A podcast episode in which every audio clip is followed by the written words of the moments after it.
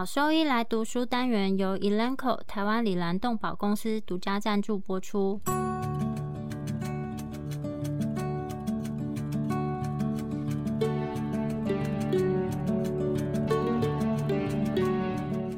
欢迎收听超级好兽医来读书，好读书，读书好，读好书，三日不读书，竞争一定输。眼睛太忙没时间念书，好兽医来读书，用说给你听。我是兽医师林哲宇 Steven，我是兽医师肖慧珍。在这边我们会挑选十个有趣的文章主题，用说的方式帮大家读书。每周一的中午十二点准时更新。兽医师来读书了。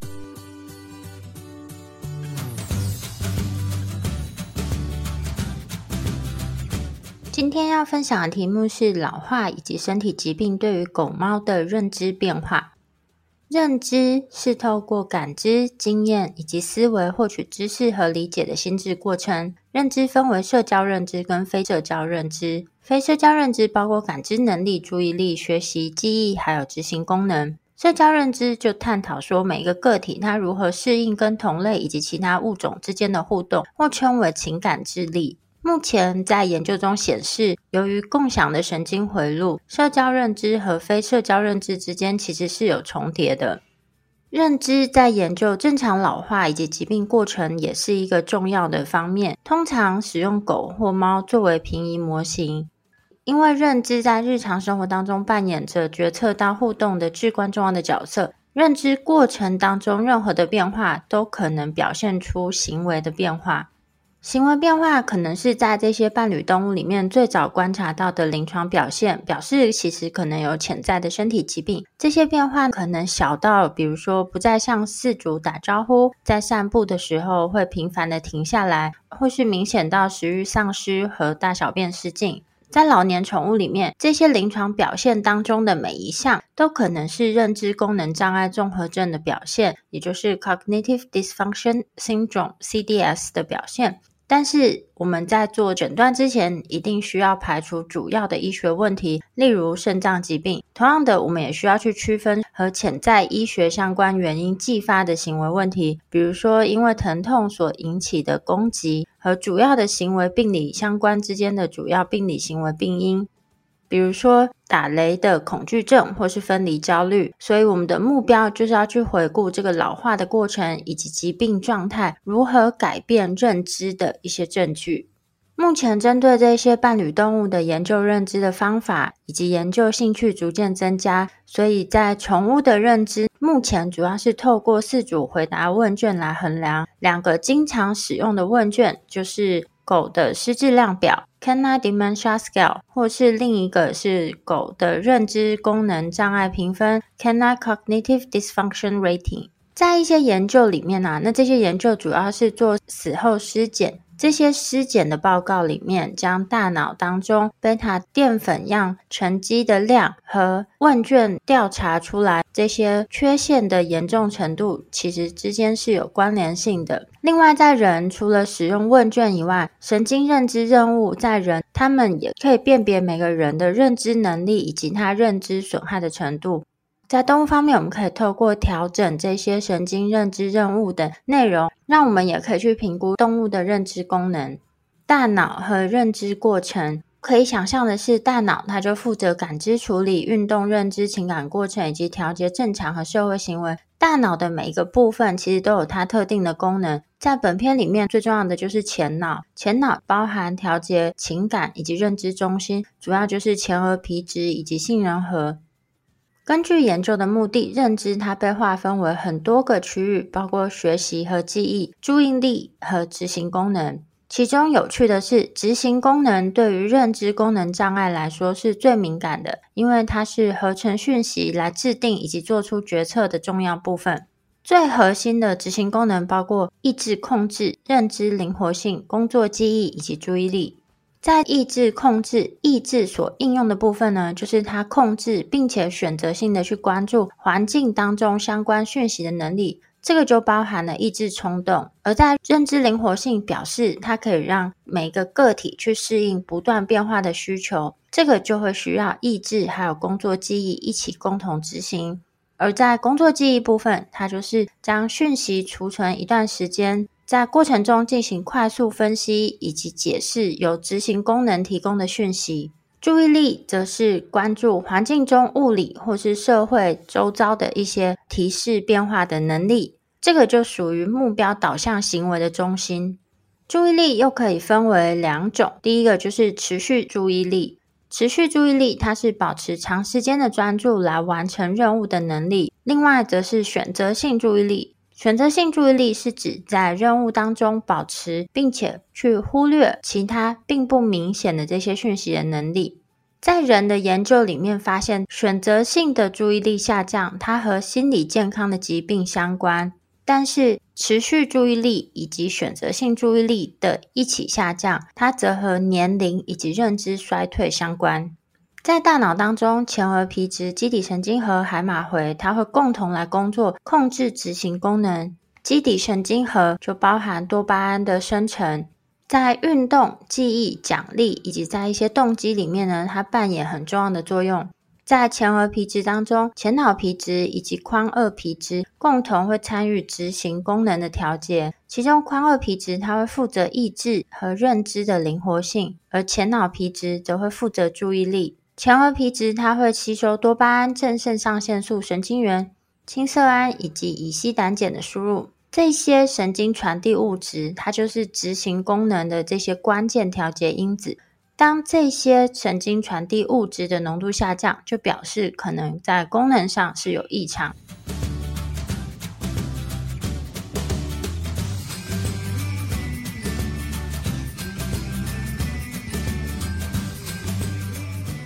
关于认知发展，什么样的因素会影响到认知发展？狗的认知能力在不同的生命阶段都会有变化。从幼犬到成年犬，认知能力会增加上升；而在老年的时候，不论品种或是体型，这个认知都会下降。使用神经认知测试的研究报告指出，跟老年犬相比较来说，年轻的狗在学习以及执行功能任务上表现是更好。神经认知测试呢，它能够把老年狗分为认知以及非认知的损害。目前已经知道年龄它是影响认知能力的确定因素以外，有一些研究也会根据大脑的体积评估在小型犬以及大型犬执行功能上的差异。在小型犬跟大型犬，它们的大脑体积分别是五十克和一百二十克。关于在猫的认知发展，目前还没有比较充分的研究。在早期的生活经历或是围产期的经历呢，也会对成年之后的行为以及认知产生很重大的影响。在一篇研究里面，就分别去调查了八周龄以及十二周龄的幼犬，它遵循人类指令的一些能力，发现，在家中长大的这些幼犬，它是优于在收容所长大的幼犬。早期，它被隔离与其他的人类互动的这些幼犬，它们在逆转学习任务当中表现比较差的执行能力。但是，如果有跟人接触的这些幼犬，它们表现就会比较好。也有人提出，在人情绪失调和缺乏自我控制，可能和比较差的意志控制有关。在狗狗的一篇研究里面，则发现接受母犬照顾的幼犬。它会表现的比较固执，缺乏意志。怎么样去评估动物它是不是老了或是老化？根据品种、体型，到底几岁算是老犬或是老猫？在宠物进入老年阶段的时候，通常呢会出现明显的身体变化，包含认知下降。所以，针对老年宠物的管理目标，就是应该让他们是在这个老化过程是顺利，并且确保年龄相关的变化最小化，至少不要对他们的生活品质产生负面影响。在年纪老化这个方面，体型、品种对于预测狗狗的寿命来说是很重要的。在很多研究里面已经确定，在多因素影响的情况下，比如说是否有全身性的疾病、饮食、性别、品种，老年狗猫之间可能也会看到一些血液生化学的变化。在狗猫比较常见的变化包括有淋巴球减少、LT、LKP 以及 CK 的增加。在一篇针对老年狗，我们去回顾它的发病率啊，以及死亡率的研究报告里面就指出，在肌肉骨骼系统最常看到退行性关节病变，那在心脏的话呢，比较常看到心内膜纤维化以及矿物化，这些退行性病变是老年狗它们常见的发病情况，而肿瘤、心血管以及泌尿系统病变是最常见的死亡原因。所以，我们不仅要意识到和年龄相关的变化，同时也要注意到老年宠物发病率较高的这些疾病。在老年的宠物可能会有一些退行性关节病、骨关节炎，这个我们就要考虑到是不是有一些和不舒适、不适相关的一系列的一些行为变化。牙周病的严重程度，其实它会随着年纪每年都在增加，所以应该要特别去考虑它的口腔健康，因为牙周病和全身性疾病以及慢性发炎是有相关性。在老年宠物也会可能会受到一些内分泌疾病、肾脏、心血管或是肺脏疾病以及感官衰退的影响。除了这些身体上的疾病以外，也有可能会看到其他非特异性的行为变化。在老年宠物也会更容易去看到一些皮肤病变，比如说脂肪瘤、囊肿，或是严重一点的癌症。在老年动物，因为活动减少以及它们的吸收能力降低，所以针对老年宠物的营养需求也会需要做调整，需要提供热量较低，容易消化的食物，当在老年动物过度喂食，就可能会造成肥胖；而提供比较难消化的蛋白质，其实也反而可能会造成增加肌肉萎缩的情形。也要注意它的身体是不是有可能有其他疾病造成慢性发炎，慢性发炎也会导致这个老年动物它逐渐消瘦。所以我们要怎么样去尽早发现这些变化？那就会建议在老年动物进行半年一次的身体检查。这个身体检查呢，就包含完整的血球计数、血液生化学分析、粪便尿液分析。在猫呢，要特别注意去测量它的血压以及其他必要的检查。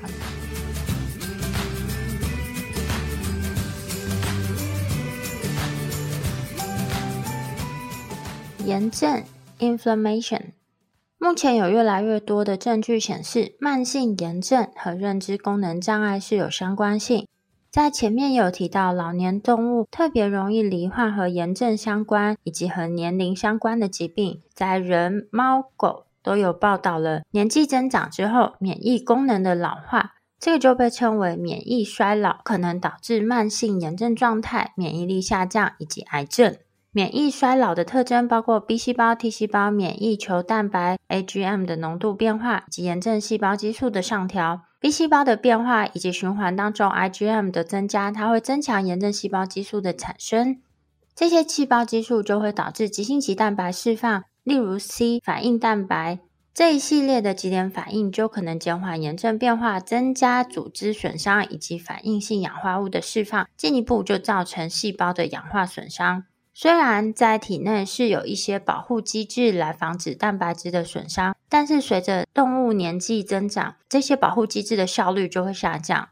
所以反应性氧化物引起的损伤就会导致了生理功能以及和年龄相关的一些受损，并且造成慢性炎症状态的持续。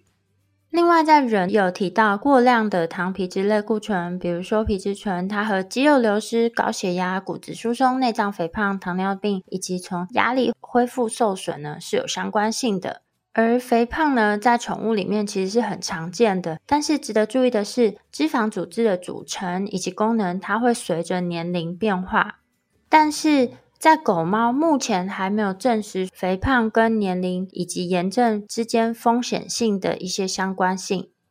再来提到跟认知功能障碍相关的一些主要身体疾病，跟前面所提到的差不多，就是有很多和年龄相关的疾病，它会表现出和认知功能障碍非常相似的变化。在神经学方面，先提到神经学的功能，为了帮助运作，大脑需要足够的循环来输送氧气跟营养。但是，当因为脑肿瘤、血流不足、为出血、梗塞，或是因为头部创伤引起的炎症和水肿，就可能导致这个循环中断，最终呢造成行为以及认知上的变化。在猫咪脑膜瘤最常见的症状就是倦怠和行为变化，在临床上表现就是活动变少，而且它会增加一些焦虑的行为。在狗狗罹患有前脑肿瘤的狗，经常就会出现癫痫的急性发作或是行为变化，这些就可能被误认为是痴呆或是具有攻击性，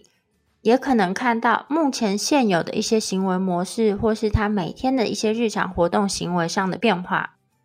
在人有一种叫做血管性的认知障碍，这个是在认知障碍比较常见的第二大原因。有很多原因造成的一些脑部梗塞或是微出血导致的认知功能障碍。目前血管性认知功能障碍的严重程度还不太了解，主要还是会跟它受影响的脑部区域是有相关性。在罹患有中风病史的狗，从 MRI 的结果就可以看到，其实是有梗塞的存在。在高血压的狗狗呢，也可能会看到脑部微出血，但是需要更进一步的去研究这些是不是都面临或是真的有受到认知功能障碍的一些影响。在另一篇研究里面，他就测量了控制组以及带有脑部微出血、非认知功能受损的老年狗，以及罹患有认知功能障碍的这些老年狗之间，这三组之间，他们间脑腔粘连大小，测量他们间脑腔室粘连大小以及微出血的数量。从研究结果发现，带有脑部微出血、非认知受损的狗狗，跟罹患有认知功能障碍的狗，以及临床上没有任何症状、正常的狗，这三者之间其实是有显著的差异性。在之前的研究有提到过，间脑腔的年龄大小可以去量化罹患有认知功能障碍的狗狗，它们脑部萎缩的情形以及程度。所以从这个研究里面就可以推测，这个可能是其中一个特殊疾病的类别。另外，在神经疾病方面，罹患有自发性癫痫的狗，在早期它的认知功能障碍以及焦虑情形是会增加的。在一篇罹患有自发性癫痫以及非自发性癫痫的四组报告的一些行为分析里面，就发现自发性癫痫的狗狗常常看到记忆损伤，所以。当罹患有自发性癫痫的狗狗，这些饲主呢，就被要求说去比较他的狗狗在发生这些自发性癫痫之前的六个月跟六个月后，他们的行为是不是有比较明显的变化？可以发现到他们的行为其实是有很明显的改变。这些变化的行为就是他们增加了认知功能障碍症状。例如增加，例如就可以比较常看到说他们在房间里面异常的排便，或是去盯着墙壁看，或是比较难去找到掉到地上的食物，或是没有办法很快速的去辨认出来熟悉的人。同时，罹患有自发性癫痫的狗，他们在年轻的时间，就是四到六岁的时候，比其没有罹患自发性癫痫的狗来讲，他们有更高的认知功能障碍的风险。在病史里面，如果有看到他们聚集性的这些癫痫发作的病史，或是它的发作频率很高，相对的这些病患，他们也有更严重的认知功能障碍。所以，针对这些癫痫病患，在饮食中补充中链的三酸甘油酯，对于认知功能障碍来讲是有正面的帮助。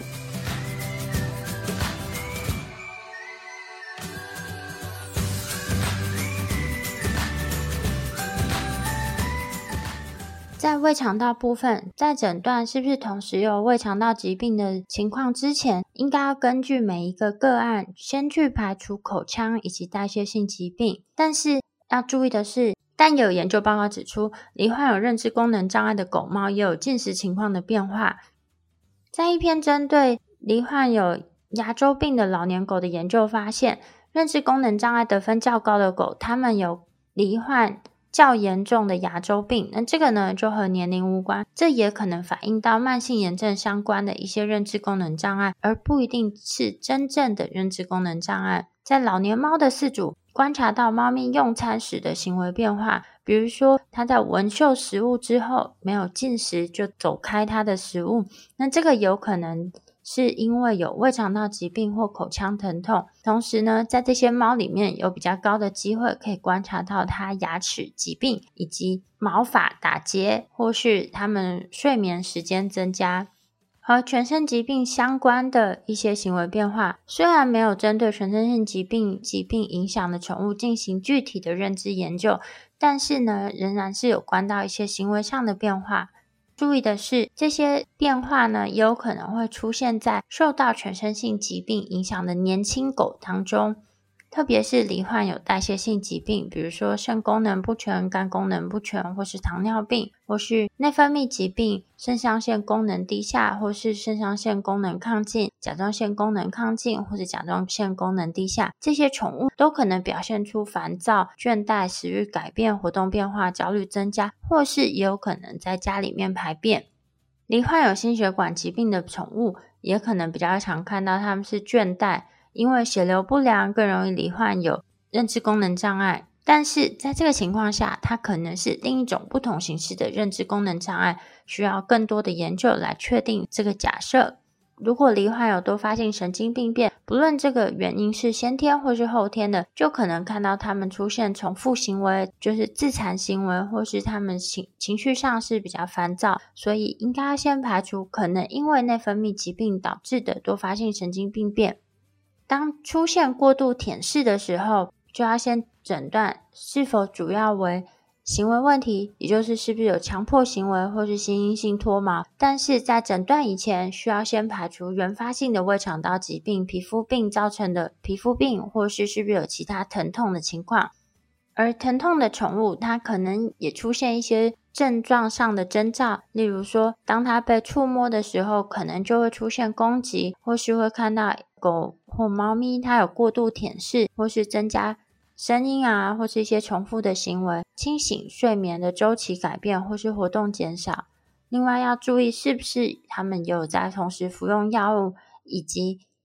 当感官能力下降的时候，也有可能会让宠物看起来是。有更困惑，或是有可能出现一些伪共济失调、比较烦躁、倦怠，或是在家里面异常排泄、睡眠周期改变，以及对于刺激的反应改变这些情况。这边再简单介绍一下关于这个认知功能障碍综合症 （Cognitive Dysfunction Syndrome）。在老年宠物，我们可以预期到的一些行为上的变化，包括它的活动程度可能下降，但它仍然会靠近饲主，但是之彼此之间的互动可能减少。当有这些情况呢，我们就要怀疑这些老年宠物它是不是可能有认知功能障碍综合症。认知功能障碍综合症呢，它是一种主要的神经行为综合症。就类似于人的阿兹海默，类似于人的阿兹海默症，这个疾病是由于大脑组织当中贝塔淀粉样斑块的病理性沉积，导致行为以及认知的逐渐改变。这个病理性沉积造成的损害严重程度，可能是从轻微到非常严重。这个就会和海马海马回以及在大脑皮质当中。贝塔淀粉样斑块形成的严重程度是具有相关性，只是认知功能障碍综合症，它的诊断主要是透过排除诊断，因为要确诊必须采采检大脑组织，这个只可能在死后进行病理解剖。但目前已经有一些新的技术，使用一些替代的方法来辨别以及确认认知功能障碍综合症。而这个疾病，我们在临床症状上面可以看到，他学习以及记忆缺陷、习惯改变。这个习惯呢，包含他睡眠啊、活动或是互动的情况，或是他们可能会出现一些恐惧或是焦虑，对于外界的焦虑感会增加。最常用于去辨别他是不是有这个认知功能障碍综合症的方法呢，我们可以透过一个字母缩写 DISHAAL。这个就描述了常见的一些症状，比如说迷失方向和主人及宠物的互动是有改变，睡眠清醒周期的改变，在家中排泄、活动和焦虑的变化，以及学习记忆能力的变化。在猫呢，要特别注意到，可能会发现它们的叫声增加，可能就会增加在家里面，不是那种轻微的喵喵叫，而是呃比较大声的这种叫声的频率上升。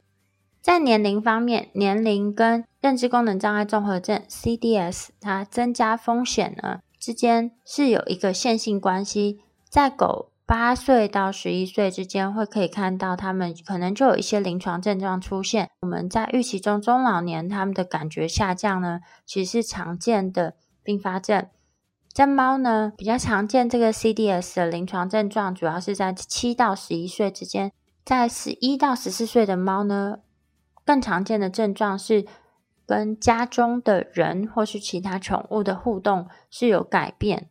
而在十五岁以上的猫，就比较常看到它是过度的叫声增加，或是没有目的性的在家里面走来走去。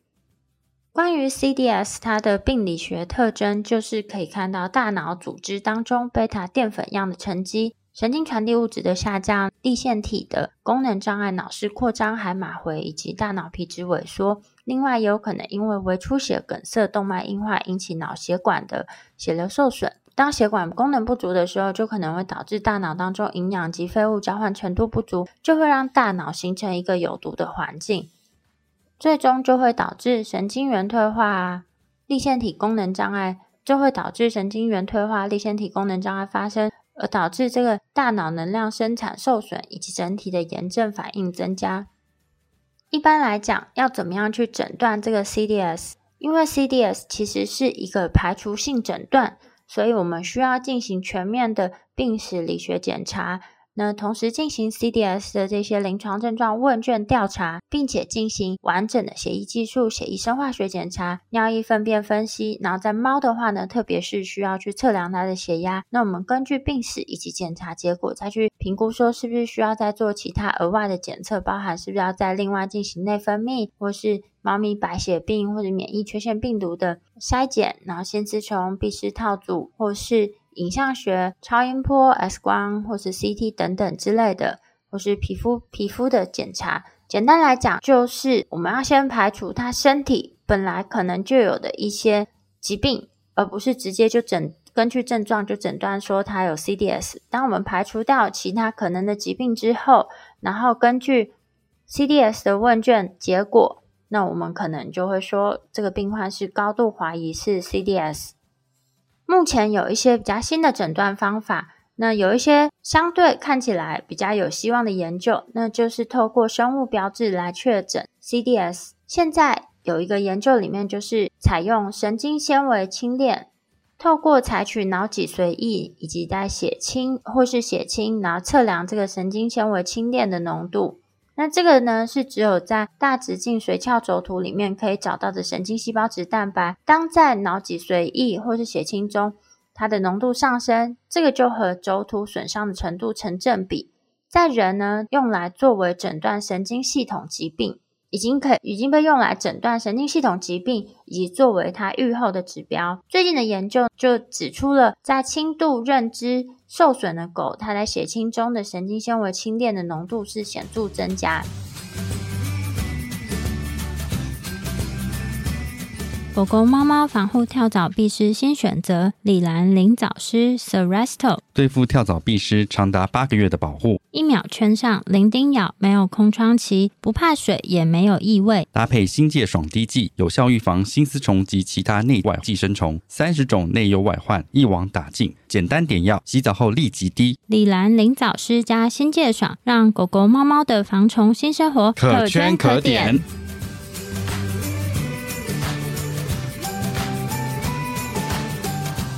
关于 CDS 的风险或是保护因素，使用两项问卷筛检的多项研究报告指出，饮食、活动以及感觉丧失都可能会影响到认知。在一篇针对实验犬进行为期三年的纵向研究报告里面，提到了富含抗氧化剂以及丰富的饮食对于对照组的保护认知效应。也就是说，你提供了。富含抗氧化剂以及丰富的饮食，它其实是有提升认知的一些效果在。对狗来讲，高活动对狗狗来讲，尽量多活动，这个高活动水平呢，其实可能是一个保护因素。因为在这个研究里面可以看到，不活泼的狗以及非常活泼的狗相比较来讲，比较不活泼的狗，它罹患 CDS 的机会增加了六点四七倍。另一篇研究也提出了同样的结果，也就是活动程度越高的狗，它跟认知损伤较小之间是有显著关联性。而在年龄呢，是而在年龄，年龄是最一致的风险因素。每一年动物罹患 CDS 的机会增加百分之五十二，而有而有神经、眼睛、耳朵疾病的狗，它罹患 CDS 的机会是更高的。而在一篇使用神经认知任务的研究里面证实，当老年犬它的听力受损的时候，它的执行功能会明显降低。而严重的 CDS，它跟更差的听力是具有相关性。所以简单来讲，这年纪增加，只要在老年阶段，每一年呢，它罹患 CDS 的风险就会上升。让动物它的活动程度越高，它就相对降低它罹患 CDS 的风险。因为活动力低的狗，它比起活动力非常高的狗来讲，它罹患 CDS 的风险是增加了六点四七倍。而在感官，比如说，眼睛、耳朵本身就有疾病的情况下，或是它在听力受损的情况下，他的神经认知任务执行程度就更差，而且他也可能会比较常看到更严重的 CDS。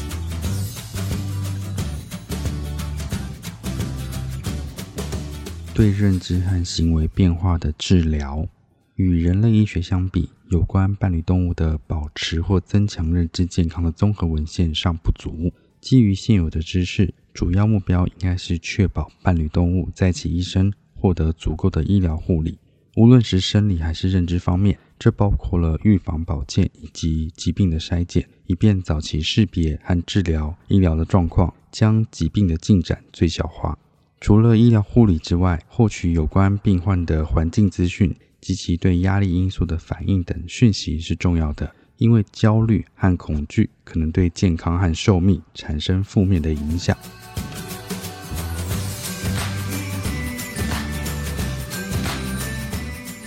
认知障碍的干预措施可以分为药物、营养和环境丰富化三个方面。在狗狗中有两类的药物在减少老年认知障碍 （CDS） 症状方面表现出临床上的疗效。也就是单胺氧化酶抑制剂 （monoamine oxidase inhibitors） 和胆碱能药物 （cholinergic drugs）。Sertraline 是一种单胺氧化酶抑制剂，是 FDA 批准用于狗狗老年认知障碍症的治疗，已被证明可以减缓病程并延长寿命约六个月。Sertraline 可以防止多巴胺、血清素、肾上腺素和正肾上腺素的分解。并被认为具有神经保护、抗氧化和抗炎症等作用。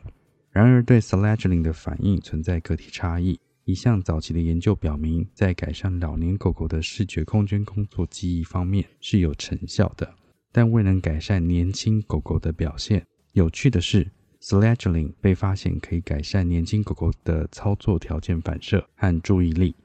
这些不同的结果可能表明，不同年龄阶段对不同认知领域存在着影响，也会对群体产生影响。类似的是，因为有引起血清素中毒的风险，不应该将选择性血清素再吸收抑制剂 （Selective Serotonin Reuptake Inhibitors，SSRIs） 和三环抗忧郁剂 （TCAS） 与 Sertraline 一起使用。针对胆碱能系统的药物，例如乙烯胆碱酯酶抑制剂。和丁酸乙烯胆碱酯酶抑制剂透过减少基于胆碱酯类的分解来发挥作用。一项初步研究调查了一种丁酸乙醯胆碱酯酶抑制剂用于治疗狗狗老年认知障碍症的疗效，发现对 CADES 分数、CADES 分数和神经认知任务的表现有显著改善。然而，只有对中度受损的狗狗观察到改善和病程的缓解。最后，治疗疼痛和全身性疾病来提高生活品质是必须的。可能对治疗疼痛和睡眠紊乱有用的药物包括了 gabapentin、amantadine、NSAIDs 和 benzodiazepines。尽管这两类药物都可能有助于确保夜晚的休息品质，但建议在使用之前先进行试验，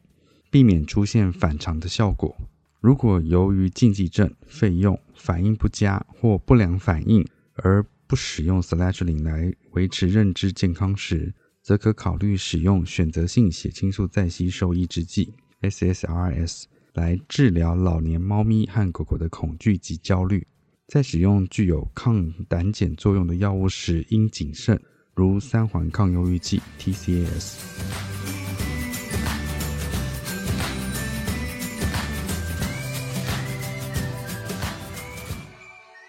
营养干预被证实对改善和延缓老年狗狗的认知障碍是有益的。有两种市上销售的饮食类型，目的在提高大脑功能和认知健康，两者都具有抗炎症的作用。基本上是有高抗氧化剂的类别和生酮饮食的类别，可以为粒线体提供葡萄糖的替代品。这类饮食中常用的主要抗氧化剂通常包含了维生素 C、维生素 E、左旋肉碱、Omega Three。和阿法硫辛酸等，有证据显示，喂食高抗氧化剂浓度的老年实验室狗狗，在神经心理学任务 （Neuropsychological Tasks） 上的表现比同龄对照组更好。同一研究还发现，在顶叶皮质中，贝塔类淀粉蛋白的累积量较低，且在老年狗狗也接受丰富环境化的情况下，会额外有效果。不过，在一项更近期的研究却未能找到类似的效果和成效。然而，这两个研究中使用的抗氧化剂成分、受试受试族群和研究持续的时间皆存在着差异。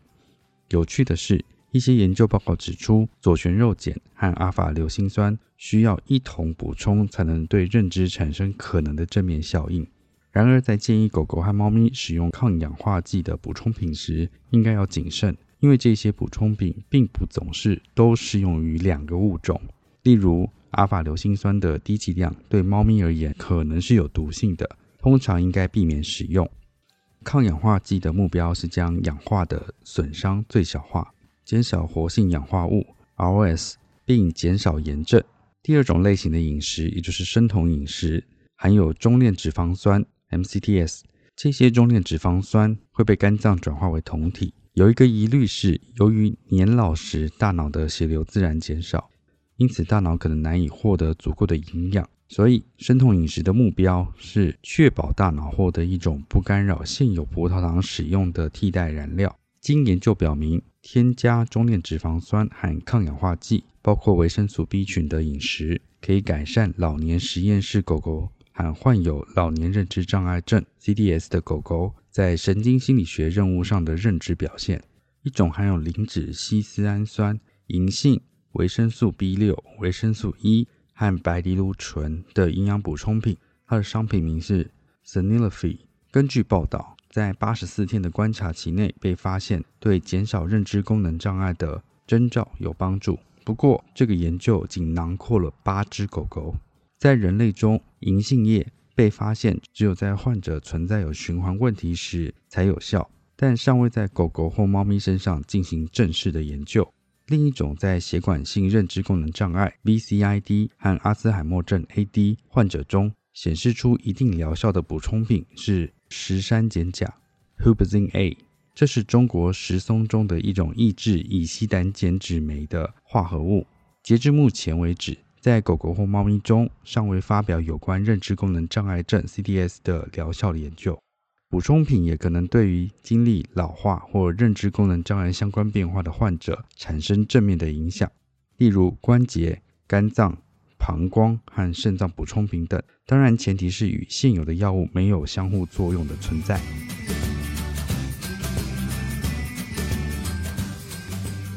S 腺苷甲硫胺酸。SAMI 是人体内合成的一种分子，参与许多合成代谢反应，如甲基转移。在兽医医学中，它用于肝脏的支持；在人类医学中，则用于治疗忧郁症。它可以增加血中的多巴胺和血清素的浓度、肝病和骨关节炎等。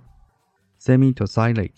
可以作为补充品提供给伴侣动物。一项研究报告显示，对于非严重受损的老年狗狗。和猫咪可以帮助改善执行功能。最后，透过运动和心理刺激的丰富化，已被证实对狗狗具有一些神经保护的效果。老化的过程会引起各种变化，包括大脑皮质的萎缩和脑室扩张等，因此会减少神经元的数量。在上述提到的一项研究中，丰富化效应如每周增加两次十五分钟的运动，且每周交替使用一套玩具，以及定期的认知评估和测试。改变了大脑小丘内的神经元损失，并在神经心理学任务中提高了认知表现。一项初步研究发现，参加为期四周的正向强化训练课程的狗狗，其认知功能障碍的进展速度可能比未参与课程的狗狗慢。对于照顾老年伴侣动物的期望和需求，饲主的教育有助于确保临床症状得到及时的回报。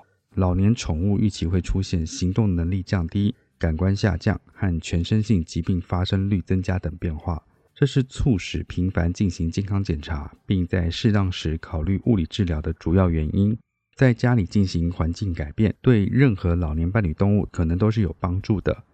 并应注重满足它们的功能性需求。伴侣动物应有一个舒适的区域，提供它们休息和放松。随着伴侣动物的年龄增长，它们有效调节体温的能力会下降，因此在寒冷时应保持环境的温暖，并在炎热时保持环境凉爽是非常重要的。老年伴侣动物应该能够轻松在家中移动，以便轻松到达提供食物和排泄需求的场所等资源。例如，在受到神经或肌肉骨骼疾病影响的伴侣动物中，应该增加地板的摩擦力，提供防滑的措施，像是地毯，可以减少因为滑倒而引起的恐惧感。另外，也应该考虑提供台阶或低的挡板，使伴侣动物可以轻松到达较高处的表面。有些商品可以选择，但家中的一些物品可能同样实用，例如装满亚麻布的行李箱或巧妙摆放的旧沙发垫等。此外，应该考虑为猫咪提供低原易进入的猫砂盆。应满足身体和社交需求，包括营养丰富的高品质饮食、定期短暂的运动、与主人和同类的积极社交互动，以及各种形式的心理刺激。也应确保提供心理刺激的类型对患者而言是适合的，并向饲主提供各种的食物选择，特别是在有饮食限制的情况下。鼓励饲主在感官下降的预期中，继续或开始使用口头、轻触或震动。提示进行正向强化的训练。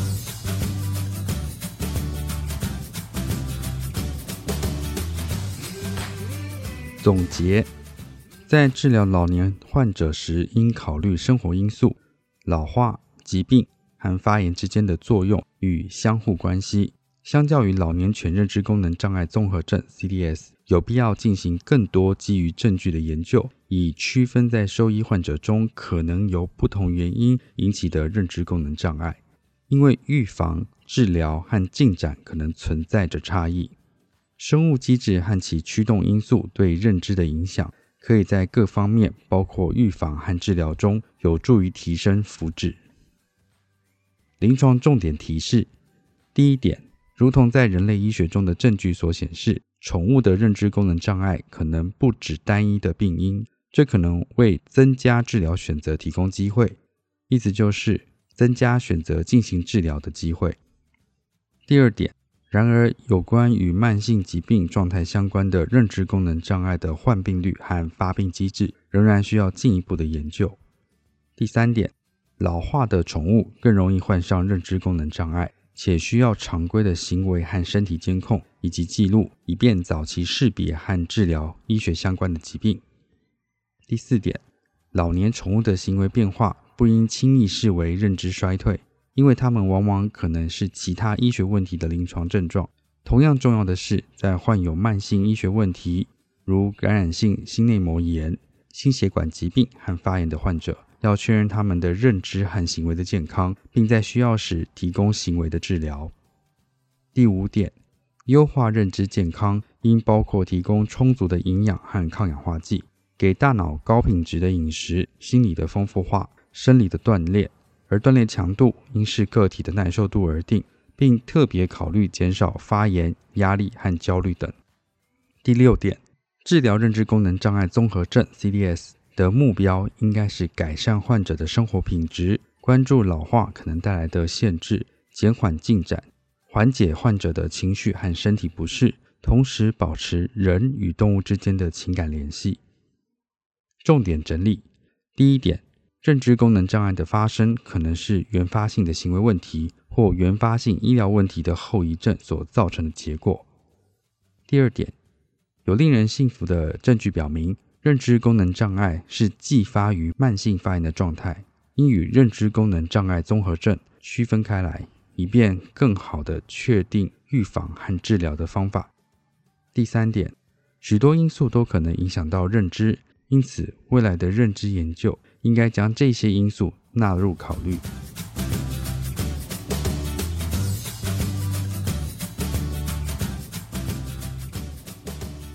如果说对我们分享的内容有兴趣或是有疑问的话，都可以上我们的网站，我们的网址是 triple w wondervet 点 com 点 tw，或是 Google 搜寻、FB 搜寻 Wondervet 超级好兽医，都可以找到我们哦。那我们的 Podcast 呢，就是在 Spotify 和 Apple Podcast 上面都有我们的节目，可以记得上去订阅及分享。那今天节目就到这边喽，拜拜。拜拜。